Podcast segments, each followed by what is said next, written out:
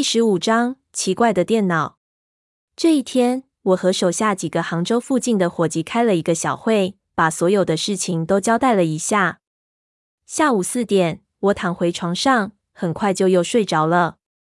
等我醒来的时候，时间是半夜十二点左右。我再也睡不着了，来到三叔家的阳台上，对着杭州灰沉沉的天抽了几支烟。等我被冻得有些不舒服，想回屋子拿外套的时候，我忽然发现房间里有些异样。房间里我是灭着灯的，原本应该是一片漆黑，但是回去的时候，我就发现房间里的某个角落亮起了一种特别诡异的光。那不是灯光，也不是火光，而是一种惨恻恻的冷荧光。我愣了一下，仔细一看，忽然就发现三叔桌子上的电脑已经亮了起来。我皱了皱眉头，心说是什么时候打开的？我用完电脑后明明是关掉了啊，怎么忽然就被打开了？难道是出什么故障了？于是我走到书桌前坐了下来，就看到那电脑的屏幕上什么都没有，但是在电脑右下角有一个小小的提示气泡。您有一封新邮件。我看了看四周，心中的疑惑更甚，想到了几种可能性：第一是，这电脑是下午被几个伙计打开的，也许是在我不知道的时候。他们想干嘛？这我倒不担心。三叔的电脑本身就是一片空白，不管打开电脑的伙计是出于什么目的，他什么都不会得到。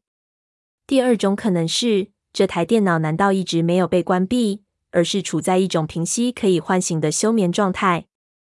但是最离奇的是，这台电脑绝对没有上网。这邮件是从哪儿发来的？三叔他懂电子邮件吗？我坐到电脑边上，移动老迈的鼠标，点中了那个气泡，一下邮件窗口就跳出来了。我一看，竟然还不是什么 Windows 邮件软件自动发送的提醒邮件，而是一封真正的从其他地址发来的邮件。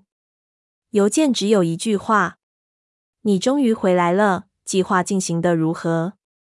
我坐在电脑前面，看着这一句话，足足待了有半个小时。我对着这句话简直是浮想联翩，各种可能性都被我翻了出来。首先，第一点就是三叔竟然有一个秘密的邮箱。三叔会使用电脑，我是知道的，但是我并不知道他会到什么份上。我觉得无非也就是和我老爹差不多。而在一台系统是 Win 两千的电脑上设置邮箱软件。这可是比较高级的技巧，特别是对于他这样的老头子来说，是别人给他设置的。但核心问题是，这台电脑仅仅用于看电子账本，我从来不知道它能上网。显然是能上网的，显然是他隐瞒了这一点。第二点是，竟然有一个人正和三叔使用邮件联系，即使什么事情都没有发生，我都会很好奇这个人是谁。从这只有一句话的简单的邮件看来，这个人的三叔显然非常熟。没有任何抬头，没有任何签名，只有一名话直达问题的核心。而且他问的问题里面有“计划”二字。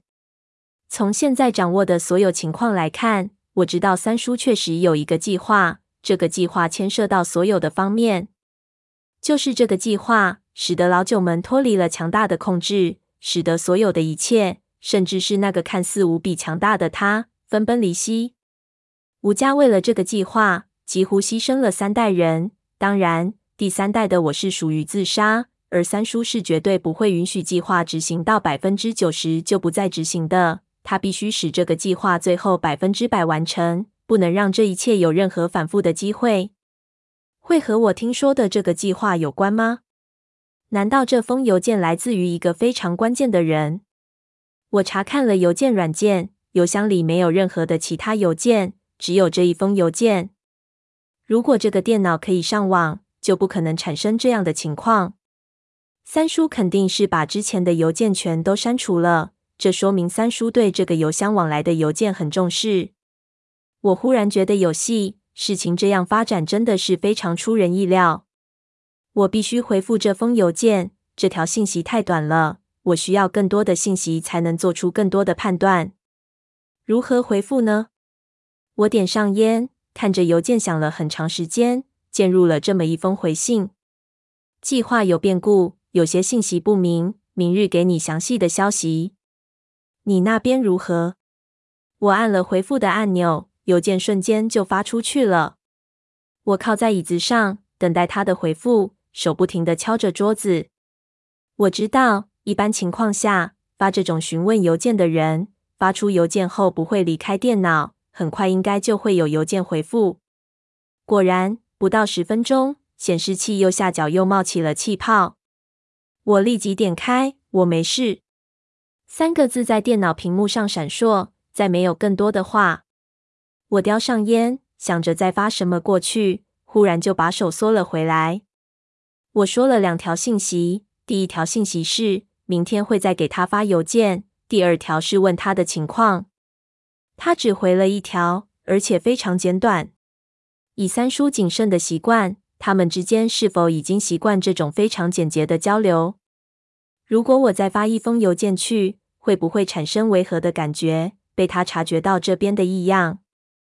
我看着这三个字，想了半天，绝对不能再回了。保险起见，还是明天给他发比较合适。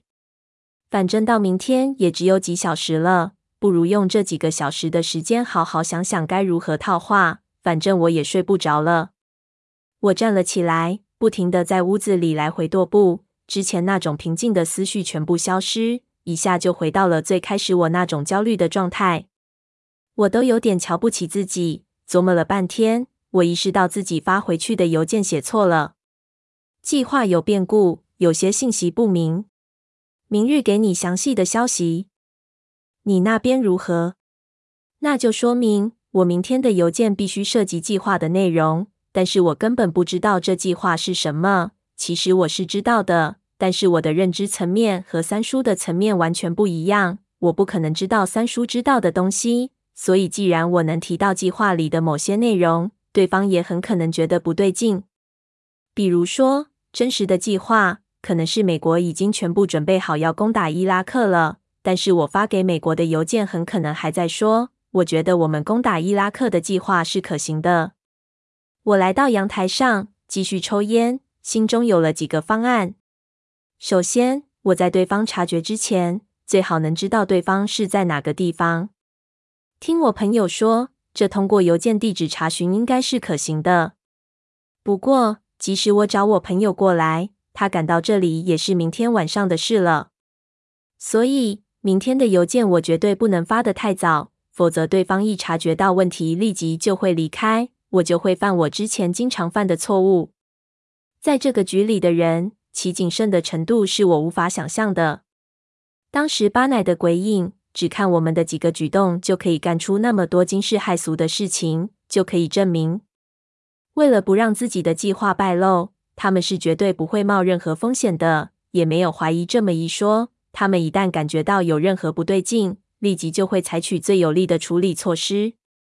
不过仔细想想后，我不认为立即回信是错误的，也不认为我回的信是错误的，因为他当时的邮件我同样无法回复，同样会牵涉到计划的内容。所以我这么回信，其实也算是为我自己争取了更多的时间。那么。假设我找不到对方呢？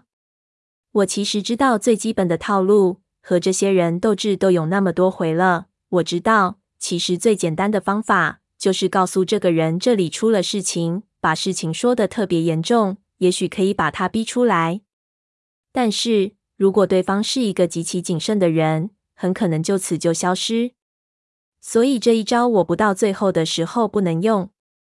更有甚者。如果三叔和对方有某种默契，对方觉得三叔这边的情况崩坏了，要找人把三叔杀了，那我不就是倒霉催的了吗？我把我身上所有的烟都抽完了，也没有想出任何的办法来，只得回去。回去之后，我一下发现电脑又亮了，不由脑门一跳，刚才明明已经暗了的。我立即走过去，就发现又有一封邮件。早点休息。我们的路还很长，别老是吹风。我看了一下阳台，一下就一个机灵。我靠，他能看见我！我的第一反应竟然是想立即去拉窗帘，但是一想不对，立即把自己压住。我几乎在凳子上坐了三分钟，才压下那种震惊的反应。看来这个人和三叔的关系比我想的更复杂，而且看这人的语气，我猜这个人不是以一种情侣，就是以一种长辈或者兄长的心态在和三叔发着邮件。我回信，了解，共勉。发完之后，我立即就回到房间里，关上了门，拿出我自己的手机，马上给我朋友发短信。我有一种预感，我甚至能猜到这个人可能是谁了。如果是我猜想的那样，那接下来的事情会完全出乎我的意料，所有人的命运都会有转机。